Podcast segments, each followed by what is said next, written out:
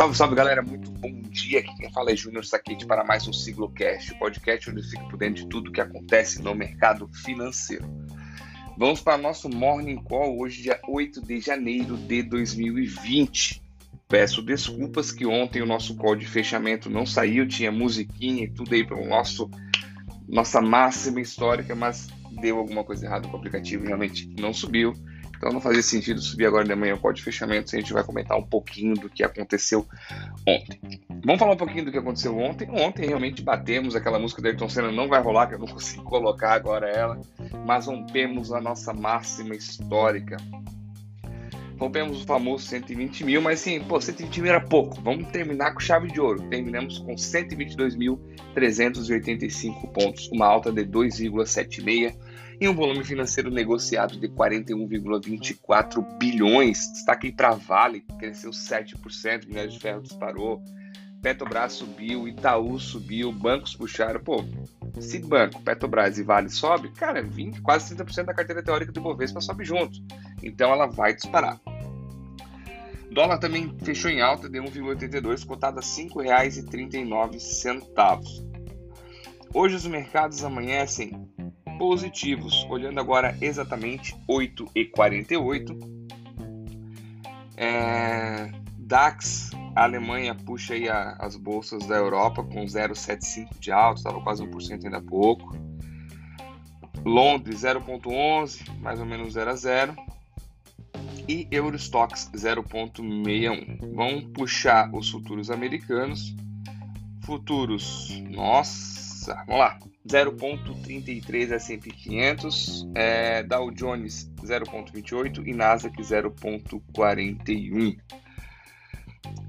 Depois eu puxo um pouquinho do petróleo, falar um pouquinho do que aconteceu. O motivo para esse ânimo nas bolsas, na, no geral em si, né, fez com que ontem as três bolsas americanas, S&P, Dow Jones e Nasdaq, batessem suas máximas históricas, junto com é, junto com o Ibovespa. Então, esse 122 mil nunca foi visto antes na história do nosso índice. Desde quando foi criado, nunca bateu. E, pô, tava na, nossa, tava nossa vez de chegar, né? Todo mundo batendo máxima história, que pau e pau e pau, e a gente não chegava ainda. Então, vamos embora. Se a gente fechar hoje, vai ser mais um dia de máxima história, que se Deus quiser, vamos fechar vários dias desta forma. É, o motivo para essa alta, como eu falei ontem, engraçado no mercado financeiro, uns dois, três dias atrás, a possível onda azul era meio prejudicial. Agora já tá, o mercado já precificou, já viu, vambora, vida que segue, onda azul, bola para frente, vira a página do Trump e toca a ficha. A ideia é que os democratas, eles, eles têm um, uma postura, como comentei outras mais dovish, assim, mais, aceitam mais estímulos econômicos, e a ideia é eles liberarem dinheiro, dar com pau lá e realmente é, acelerar a retomada econômica. Além disso, também ontem um dirigente do Fed, do Federal Reserve, disse que é muito cedo para o Banco Central Americano cortar qualquer tipo de recompra de título, e isso traz mais liquidez e o dinheiro continua girando no mercado. Então, mesmo crescendo essa onda democrata, eles dizem, ó, vamos continuar como está por enquanto, que não faz. Então, o Fed realmente tem uma postura bem legal lá, e o Fed é difícil ir contra o Fed, digamos assim, né? Há também rumor de um impeachment do presidente atual, Donald Trump. Cara, ele vai, ser, ele vai sair dia 20, faltam 12 dias. Pode ser que não ocorra esse impeachment, aí a Nancy Pelosi da Câmara está encabeçando essa ideia. Qual a preocupação? Dia 20 vai assumir Biden, tá tudo certo, ele já falou que vai fazer uma transição tranquila. A preocupação que é sobre o, sobre o evento que aconteceu no Capitólio anteontem. Então, há, há um temor aí de novos confrontos entre republicanos, ou às vezes umas passeatas aí para contestar a eleição presidencial e acabar tendo mortes, como tiveram quatro, quatro óbitos na última, no último, é, na entrada do Capitólio por republicanos. Vamos ver se vai, se vai dar liga essa, essa, essa, esse impeachment. Eu não ponho muita fé, mas vamos lá. eu sou o que menos vou, a minha opinião não conta aí da, dos Estados Unidos, mas eu acho que não sei se vai dar tempo. Se fosse no Brasil, não ia dar tempo. Eu, às vezes decidi isso mais ou menos lá para dezembro desse ano.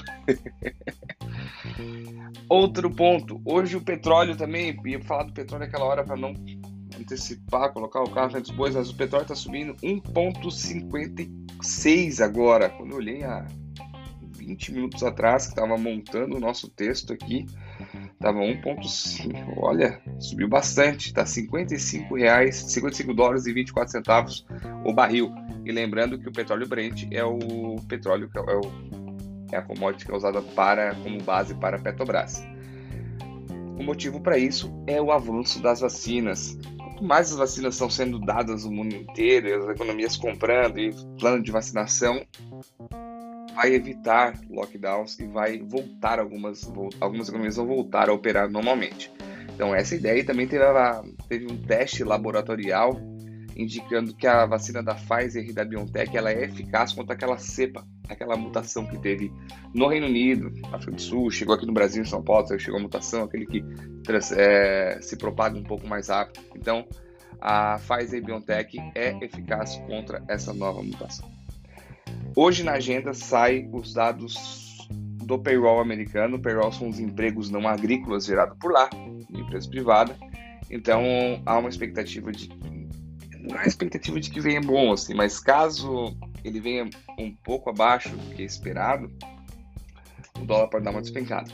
Creio que, olha, só se mudar muita coisa, mas pô, o nível de contágio por lá, de, de mortes diárias, de tudo, tá muito grande. Então, eu acho que não, não sei se vai vir tão, tão favorável assim, não. Mas vamos aguardar. Ele sai às 10h30, tem mais uma hora e meia para sair o payroll americano.